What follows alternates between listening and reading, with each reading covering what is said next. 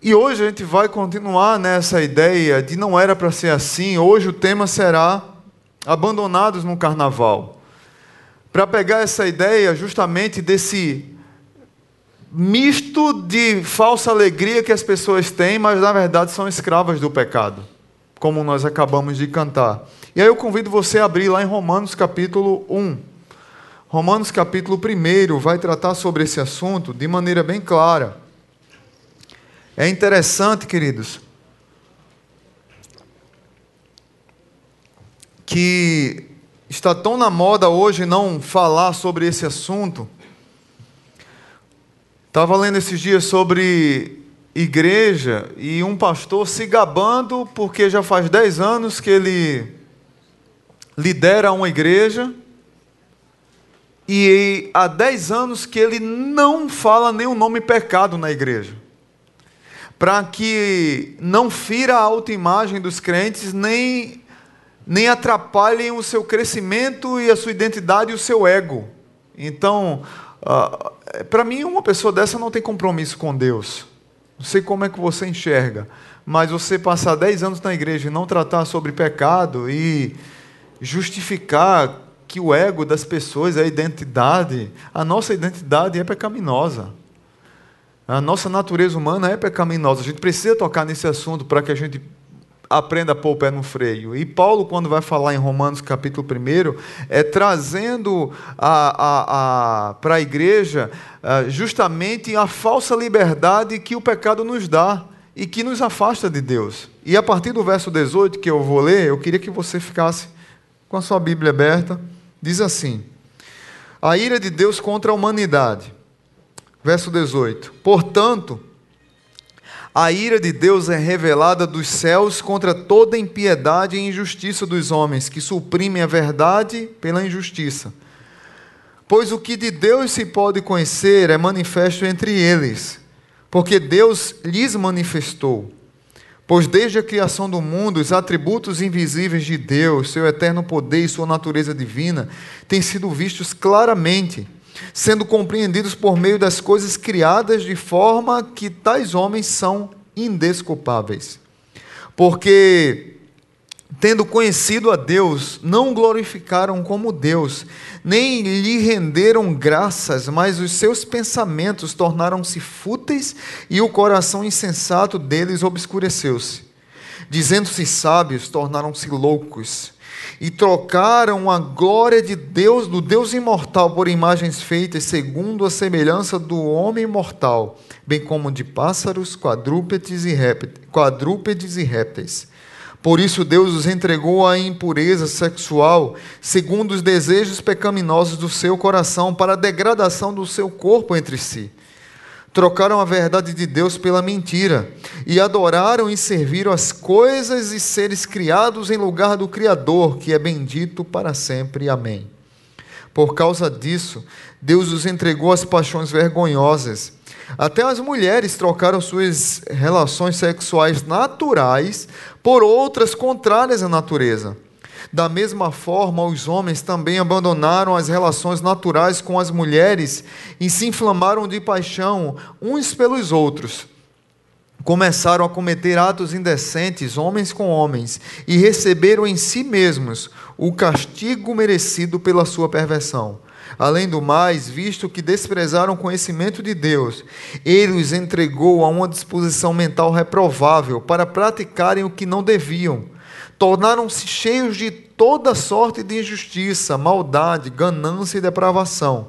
Estão cheios de inveja, homicídio, rivalidades, engano, malícia. São bisbilhoteiros, caluniadores, inimigos de Deus, insolentes, arrogantes e presunçosos inventam maneiras de praticar o mal, desobedecem aos seus pais, são insensatos, desleais, sem amor pela família, implacáveis. Embora eu conheça o justo decreto de Deus de que as pessoas que praticam tais coisas merecem a morte, não somente continuam a praticá-las, mas também aprovam aqueles que as praticam. Pai bendito, nos ajuda nessa noite a refletir sobre quem nós somos sobre quem o Senhor é e sobre a miserabilidade que o pecado traz sobre nós, sobre a falsa liberdade que Ele traz sobre nós. Obrigado por tua palavra, que nós sejamos submissos a ela. No nome de Jesus. Amém. Não era para ser assim. Não era para ter violência, não era para ter abusos, não era para ter roubos, não era para ter estupros, não era para ter assassinatos, não era para ter tramas, não era para ter inveja, mentira, mas o pecado chegou sobre nós. E como falamos domingo, tem. Um filme que foi produzido na década de 90, chamado Grande Canyon, a ansiedade de uma geração conta a história de um advogado muito rico que comprou um carrão e tem alguns autor, atores conhecidos como é, Danny Glover, a turma mais antiga que conhece Danny Glover, né? A mais nova talvez não conheça. E Steve Martin.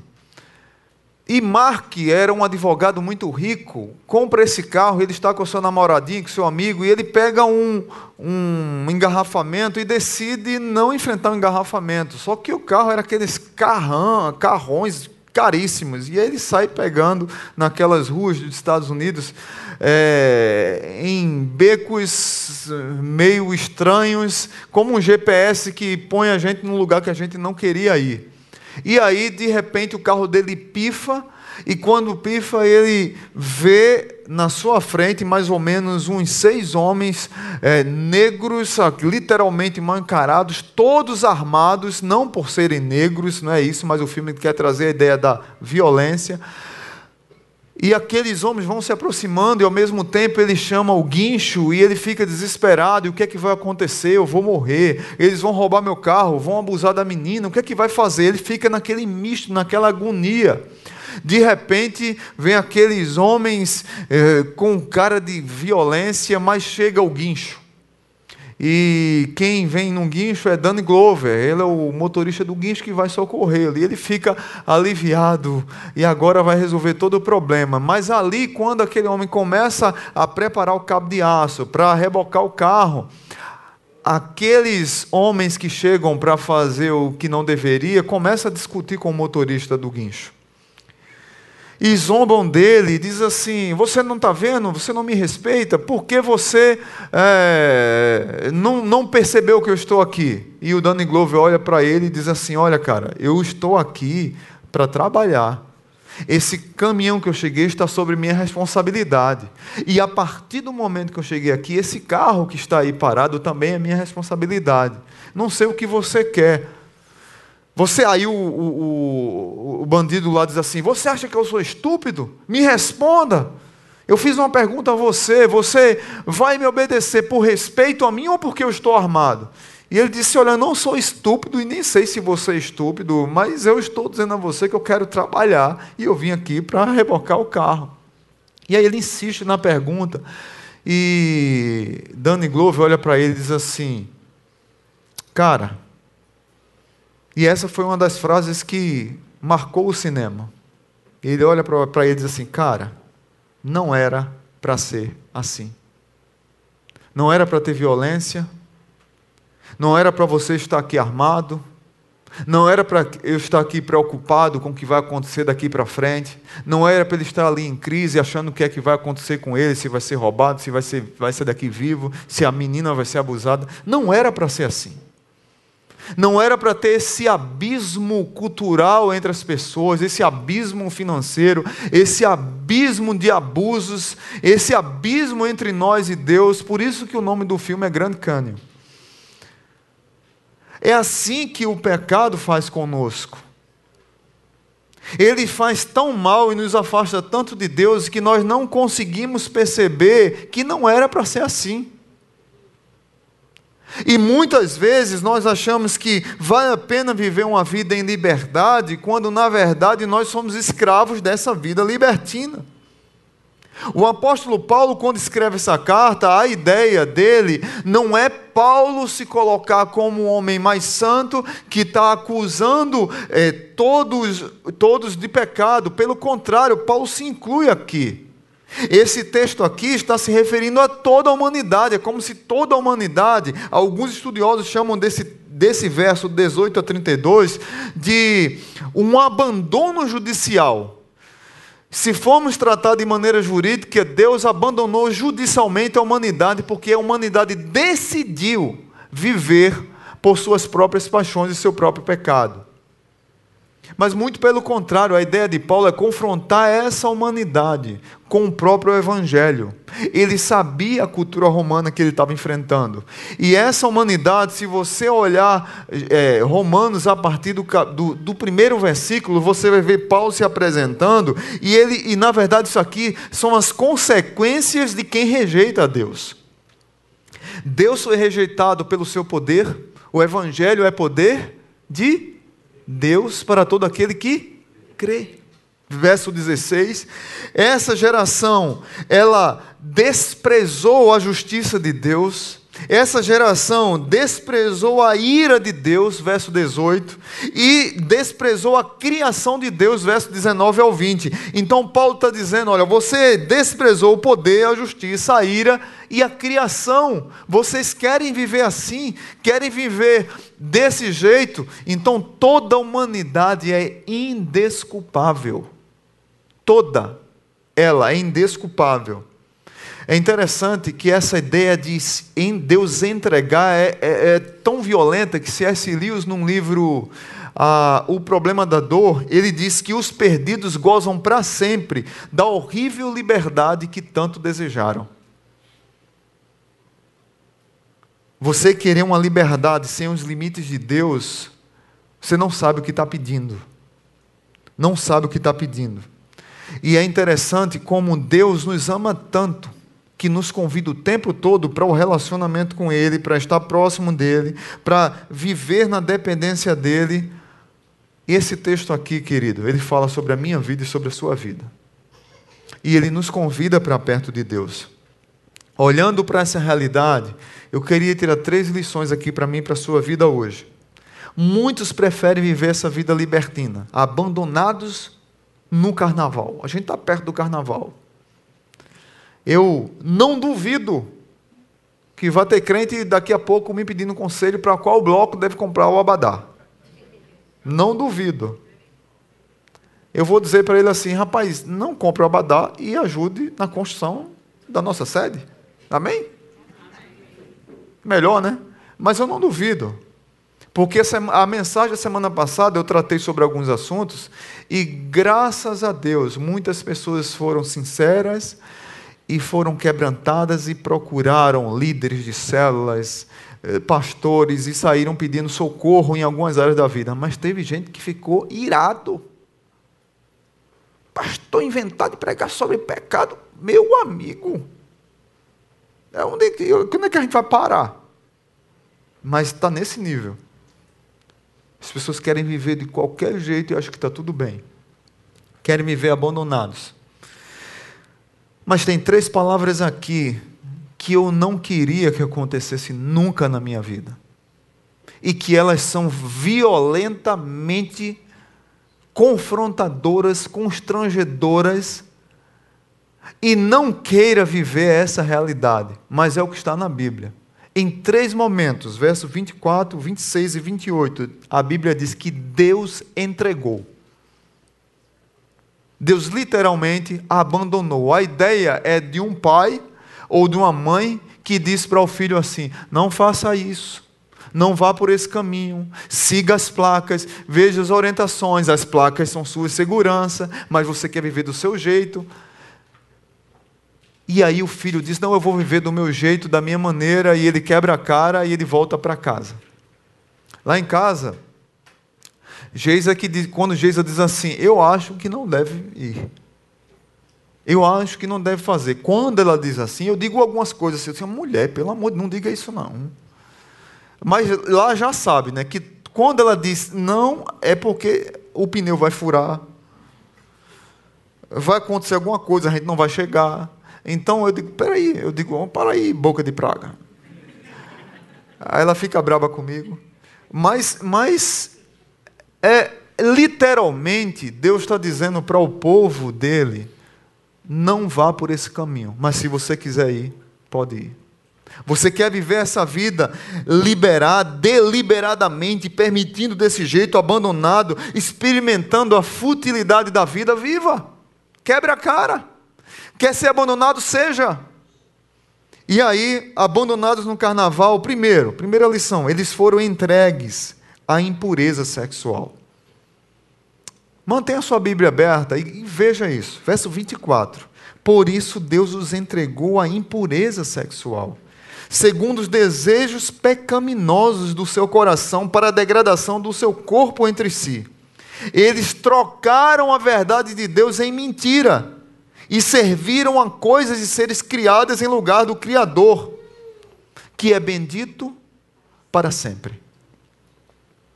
Os homens decidiram a, abandonar Deus, decidiram adorar a criatura, decidiram adorar pássaros, quadrúpedes e répteis, decidiram adorar uns aos outros, a cultuar o corpo, Conversando essa semana com, com um professor de educação física, ele falando de, da quantidade de pessoas que se preocupam em ir para academia por causa do corpo, da saúde, do cuidado realmente. Homens de 70 anos, 60, mulheres que cuidam. Mas tem pessoas que estão preocupadas em ir para a academia para mostrar o corpo, para exibir o corpo para promover imoralidade sensual, impureza sensual. Tem pessoas que estão preocupadas em ter a melhor corpo, a, a melhor marca, o melhor muque, para poder sair à torta e à direita fazendo sexo com quem quiser, orgias. Pessoas que estão extremamente escravizadas pela pornografia, por orgias. Pessoas que brincam de troca de casais, juntas cinco, seis amigos, dez amigos. Conheci um jovem que alugava uma casa e nessa casa você pagava para entrar nessa casa, um mês alugada, você pagava, tinha diária e você entrava na casa e com quem tivesse na casa você podia transar. Cachorro, gato, cavalo, homem, mulher, todo mundo junto. O importante era entrar lá dentro, usar cocaína, maconha, droga, bebida e transar com quem tivesse. Você entrou na casa na hora que você não queria, ferrou. Tem que fazer. Era a regra da casa. Não é à toa que Paulo coloca o entregue à impureza sexual por causa dos desejos pecaminosos do coração é porque as pessoas têm isso. Porque eu e você sofremos esses ataques, sofremos essas tentações e a gente precisa entender o perigo, placa, perigo. Não vira à esquerda, não vira à direita. Por outro lado, os valores também estão invertidos, e na verdade, Tim Keller traz uma coisa interessante olhando para esse texto, que é a ideia da idolatria. Não necessariamente a idolatria é algo ruim, a, a, a o problema da idolatria é que nós transformamos muitas vezes coisas boas em idolatria. Seu filho não é uma coisa ruim, sua esposa não é uma coisa ruim, seu cachorrinho não é uma coisa ruim, seu carro, mas muitas vezes você transforma isso num ídolo. E aí que é o pecado. É um absurdo uma pessoa gastar 20, 30 mil reais com um cachorro, mas não ter 20 reais para dar num projeto missionário. É um absurdo hoje a cultura que diz que cachorro é gente, é o meu filhinho, é o meu bebezinho. E isso não quer dizer que eu não gosto de animal. Vocês já viram contando aqui que eu tinha fofinho, que eu tinha Mandela. E eu quero ter um Rottweiler ainda, é o meu sonho. Para dar um cheiro nele, para brincar com ele. Mas é caro, eu não tenho condições ainda. No dia que eu tiver, eu quero ter. Eu gosto de animal. Eu tenho, uma, eu tenho um tio que tinha uma tia que tinha 47 gatos. Amém? Quem gosta de gato? Então eu cresci numa família que ama animal e eu amo. Então você que está defensor dos animais, não vem dizer que eu estou falando contra. Eu estou falando da inversão de valores. Estou falando da inversão de valores. Tem pessoa que não pede oração pela família, mas pede por um gato. Absurdo isso, gente. Isso é idolatria. Tem pais que são literalmente controlados pelos filhos. Isso é idolatria. Isso é imoral. Isso é contrário à palavra de Deus. Tem crentes que saem do culto e vão para motel. Mas um não crente chamado Charles Melman escreveu sobre a nova lei, é, é, nova lei da economia psíquica. É um psiquiatra que ele diz assim: o limite que tornava o sexo sagrado foi por água abaixo. Um não crente.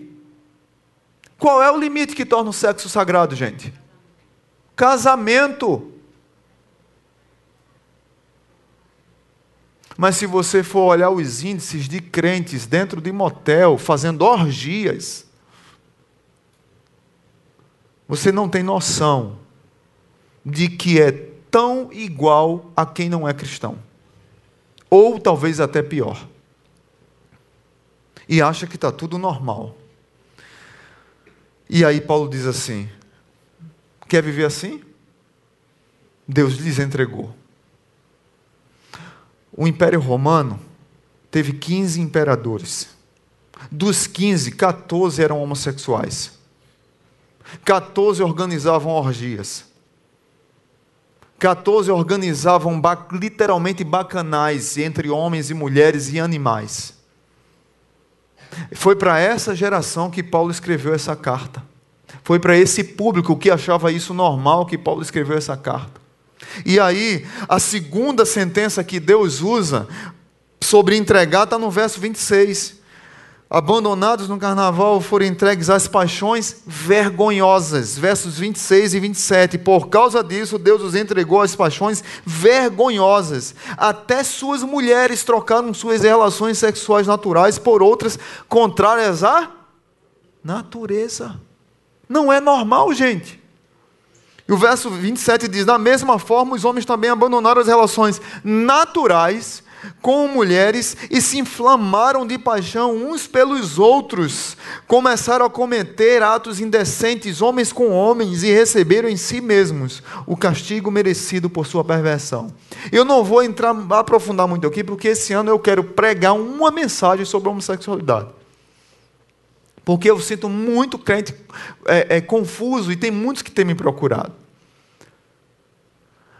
E a cultura, ela é tão interessante como a cultura entra nisso que as pessoas vão achando normal e não é normal, não é natural, é pecado. Tem um nome, homossexualidade, o nome dela é pecado.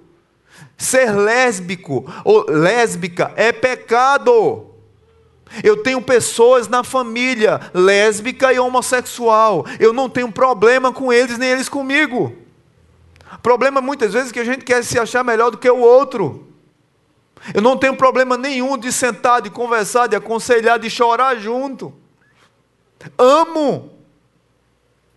Porque para mim homossexualidade é pecado tanto quanto um adúltero, quanto um mentiroso, quanto um fofoqueiro, quanto um amargurado, quanto um enganador, quanto um trambiqueiro, é pecado do mesmo jeito, mas é pecado. Não é normal.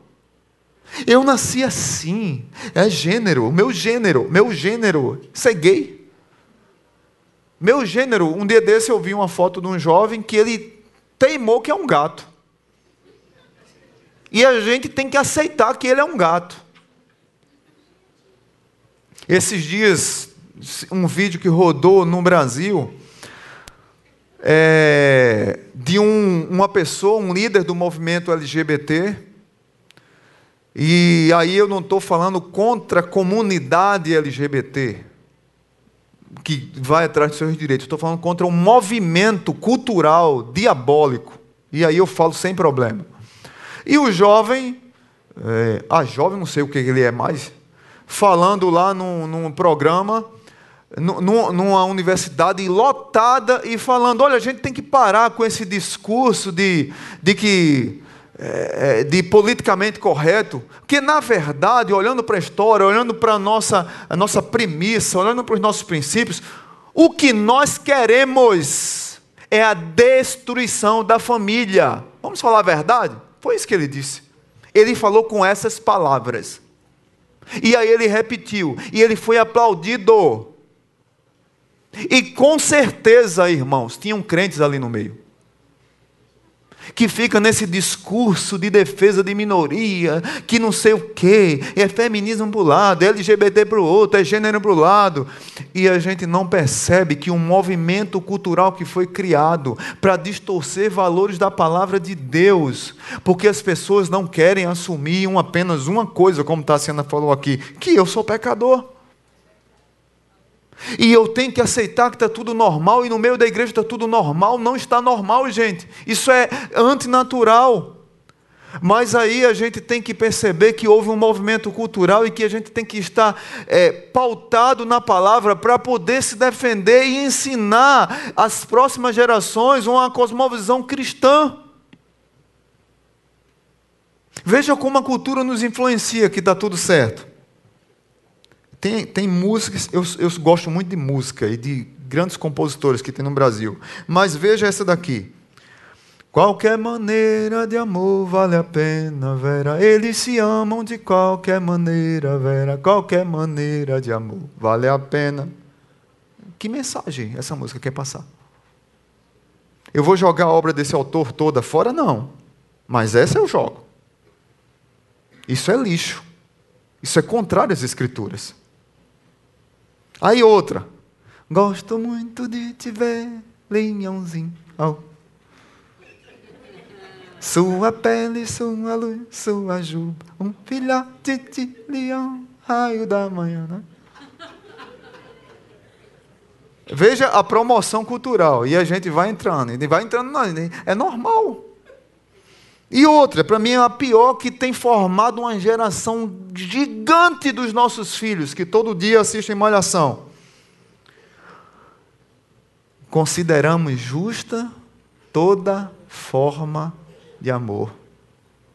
A gente vive junto, a gente se dá bem. Consideramos justa toda forma de amor. Os nossos jovens escutam todo dia isso na malhação. Há 20, 30 anos, sei lá quantos anos tem aquele troço. E a gente vai bebendo isso e vai achando que está tudo normal, e isso é contra a palavra de Deus. Isso é antinatural. Volto a dizer: nós não podemos jogar as obras desses artistas fora toda. Não, a gente não tem que jogar a água suja com o bebê dentro, não. Mas nós precisamos nos submeter à palavra, nós precisamos ler mais. Crentes, estudem mais, leiam mais.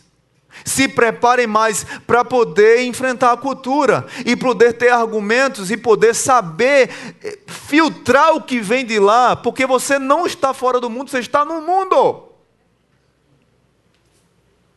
Então a gente não pode jogar porque tem muita música de crente que são mais do capeta do que de Deus, e tem muita música que não é de crente que glorifica mais a Deus do que. Então a gente tem que saber uma cosmovisão bíblica para poder fazer essa seleção.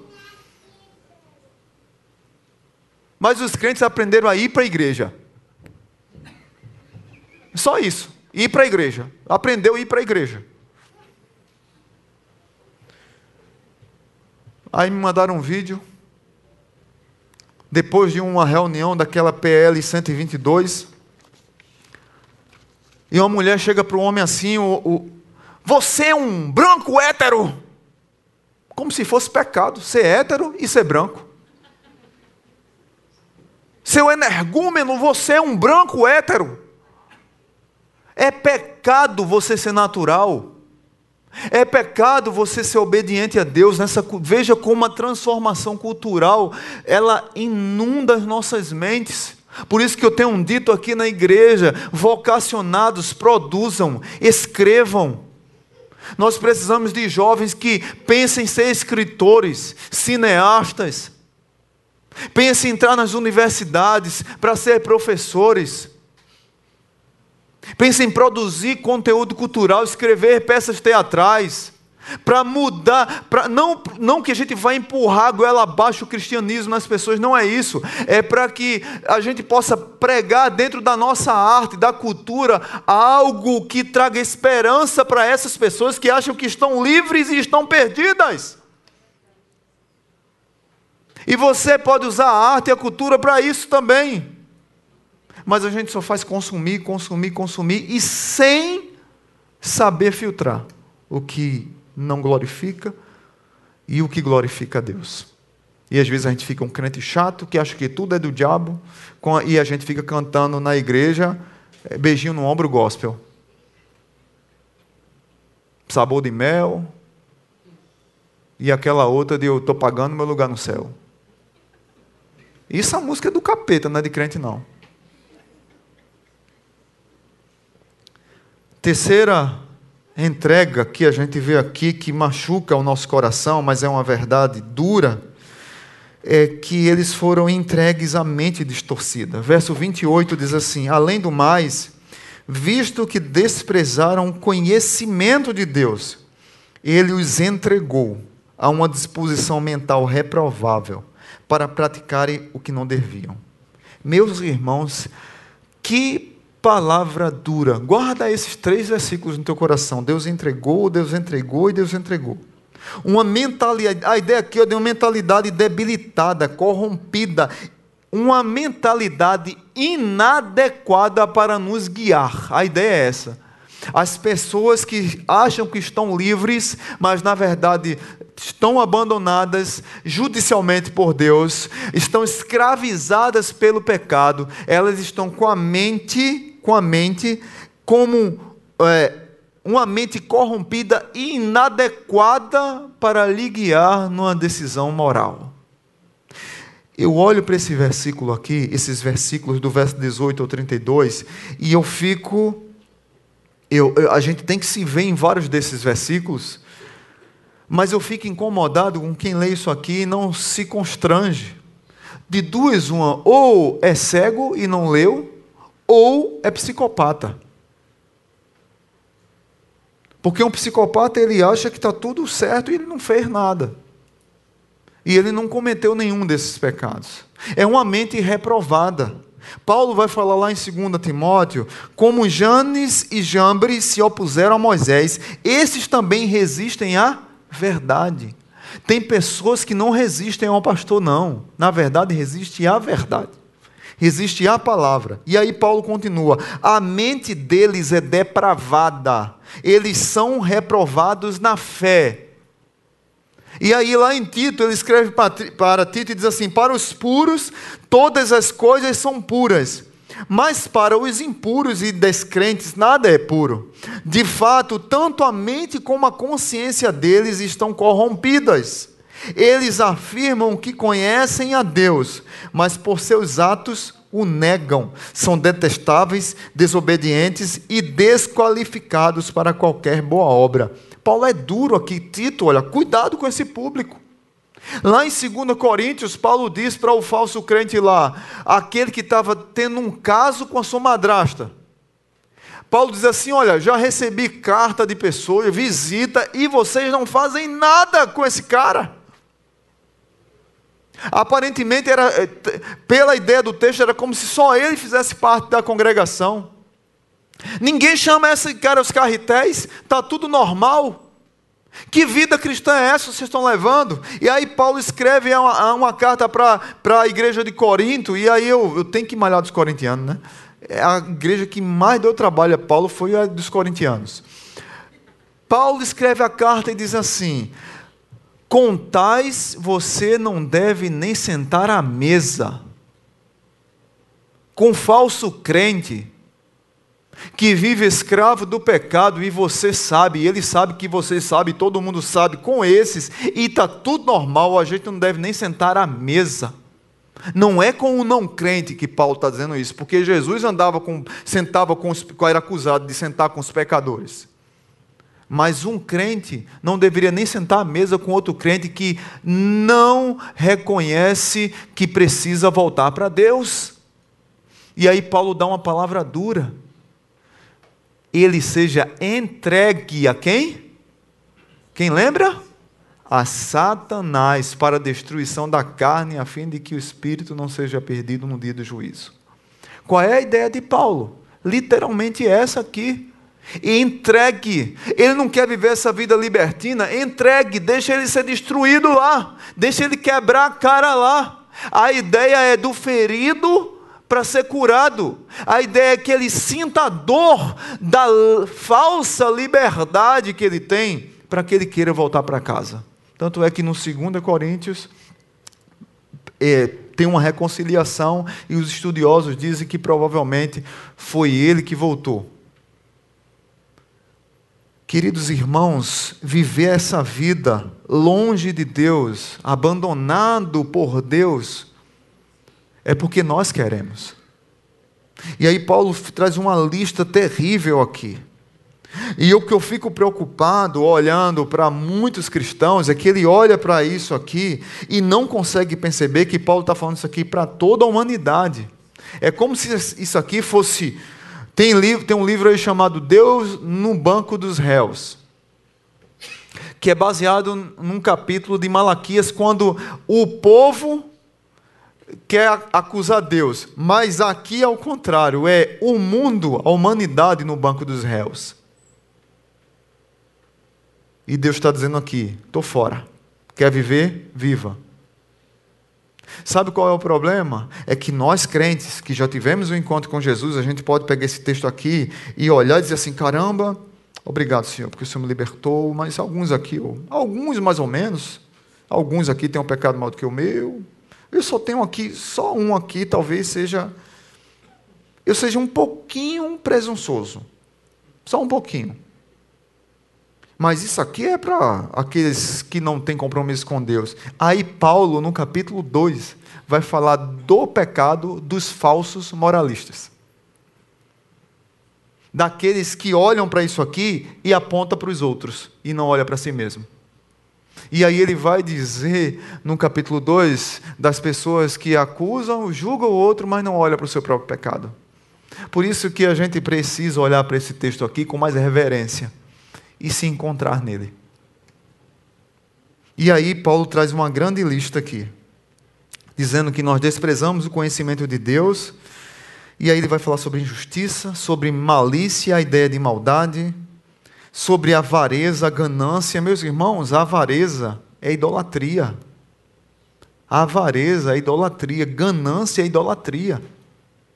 Inveja, homicídio, contendas e a ideia de rivalidades, pessoas que o tempo todo estão tá rivalizando. Sempre, sempre está procurando uma confusãozinha com alguém. Você conhece alguém que sempre quer uma briga? Onde chega um ambiente bagunça? Fulano chegou, misericórdia, vai ter cacete hoje, meu Deus do céu. Não conhece alguém assim? Sempre está rivalizando, sempre está disputando. O meu é melhor.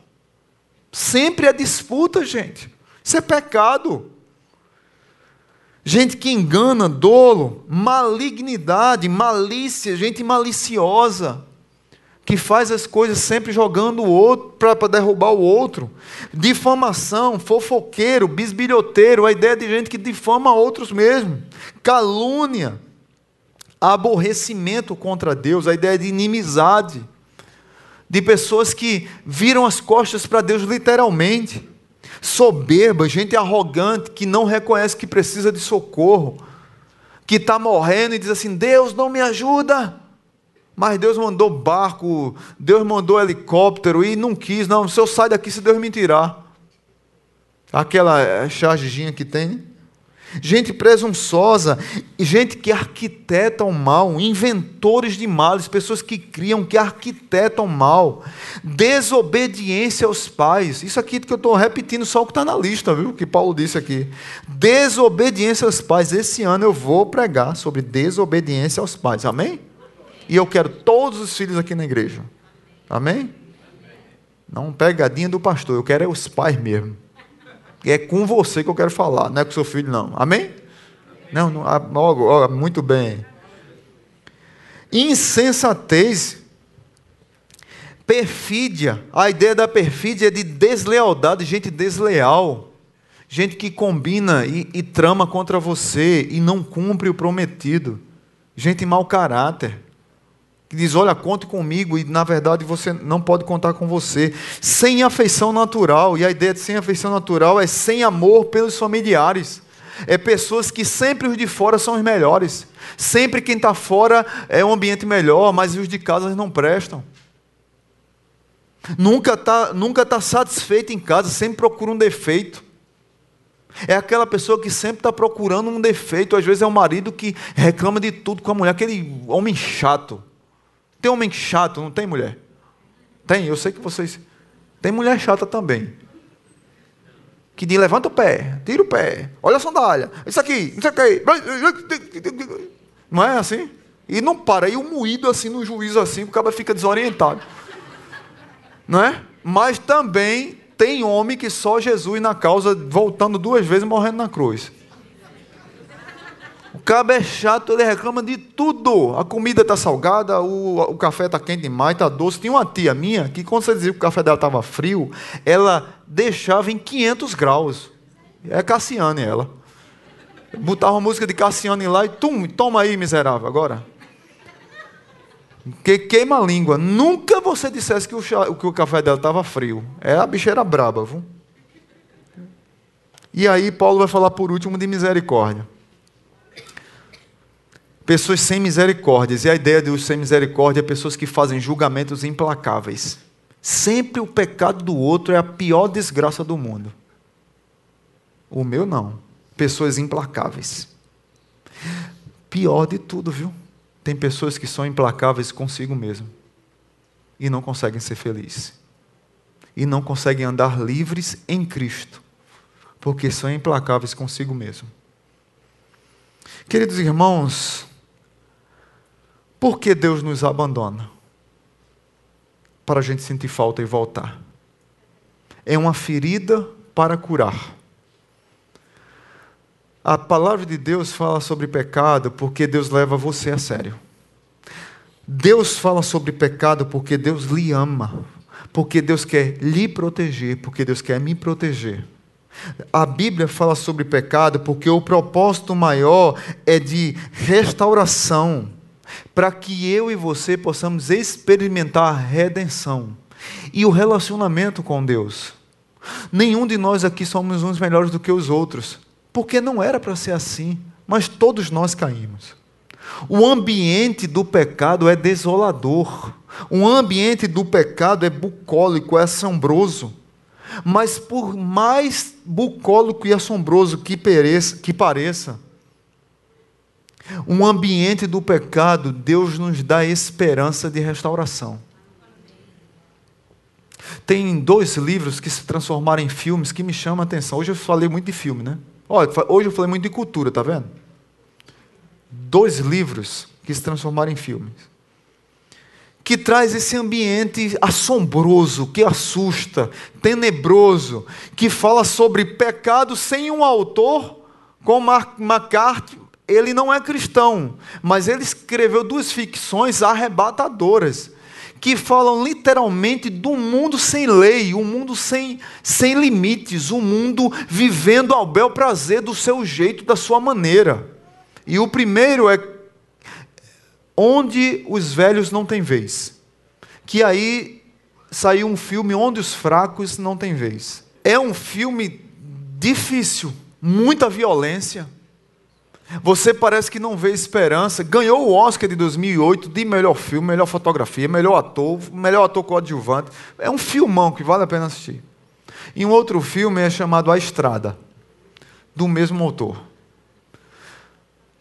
Que conta depois de uma tragédia mundial que tudo está quebrado, foi enchente, foi terremoto, foi prédio caindo. E quem sobreviveu tem um mundo destruído para viver mas não tem lei, não tem guarda de trânsito, não tem polícia, não tem bombeiro, não tem médico, não tem hospital, comida escassa, mas tem ainda pessoas com arma, tem pessoas que fazem suas próprias leis, mas cada um vivendo do seu jeito e não tem lei. E é interessante que esse filme você às vezes fica meio que angustiado, porque é como se ele não tivesse esperança. Mas todo o filme dá uma mensagem de esperança do relacionamento do pai com o filho. Eu assisti com Benjamin. É um discipulado esse filme. A Estrada. mas é um filme que retrata o cenário assombroso do pecado na nossa vida. E aí, olhando para essa reflexão e olhando para a ceia do Senhor que nós vamos celebrar agora, eu lembro de Jesus no Getsemane. Jesus, quando estava no Getsemane, ele orou assim: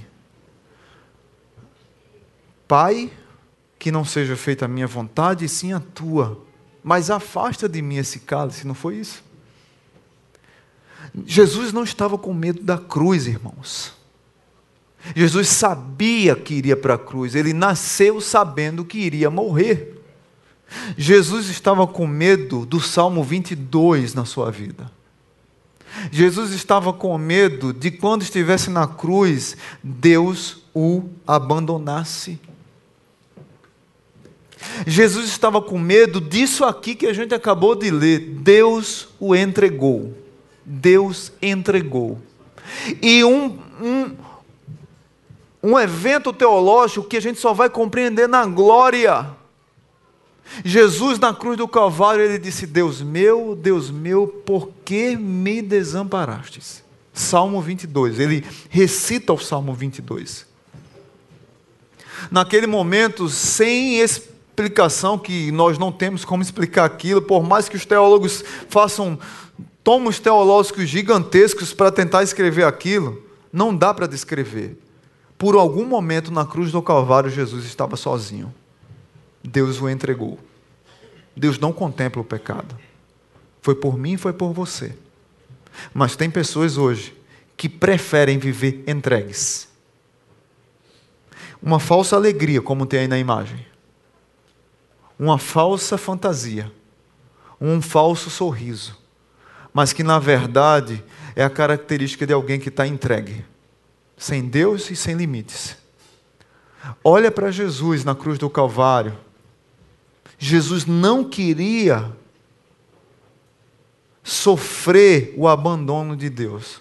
E tem pessoas que voluntariamente preferem sofrer o abandono de Deus. Como é que explica isso? Nós vamos celebrar a ceia agora. Os irmãos que vão nos ajudar podem já vir aqui. Eu queria que você saísse daqui com uma reflexão, olhando para. Meu irmão, a gente extrapolou o horário, mas me perdoe, porque hoje foi lançamento de campanha tudo. Mas que você saísse daqui com uma reflexão, olhando para a sua vida, olhando para como está o seu relacionamento com Deus. Que você saísse daqui incomodado pela dureza da mensagem, mas saísse daqui conformado porque Jesus, na cruz do Calvário, pagou pelo meio pelo seu pecado. E nós podemos voltar para casa. Amém? Vamos sair daqui com o coração grato, agradecendo sempre a nosso Deus por tudo que Ele tem feito por nós.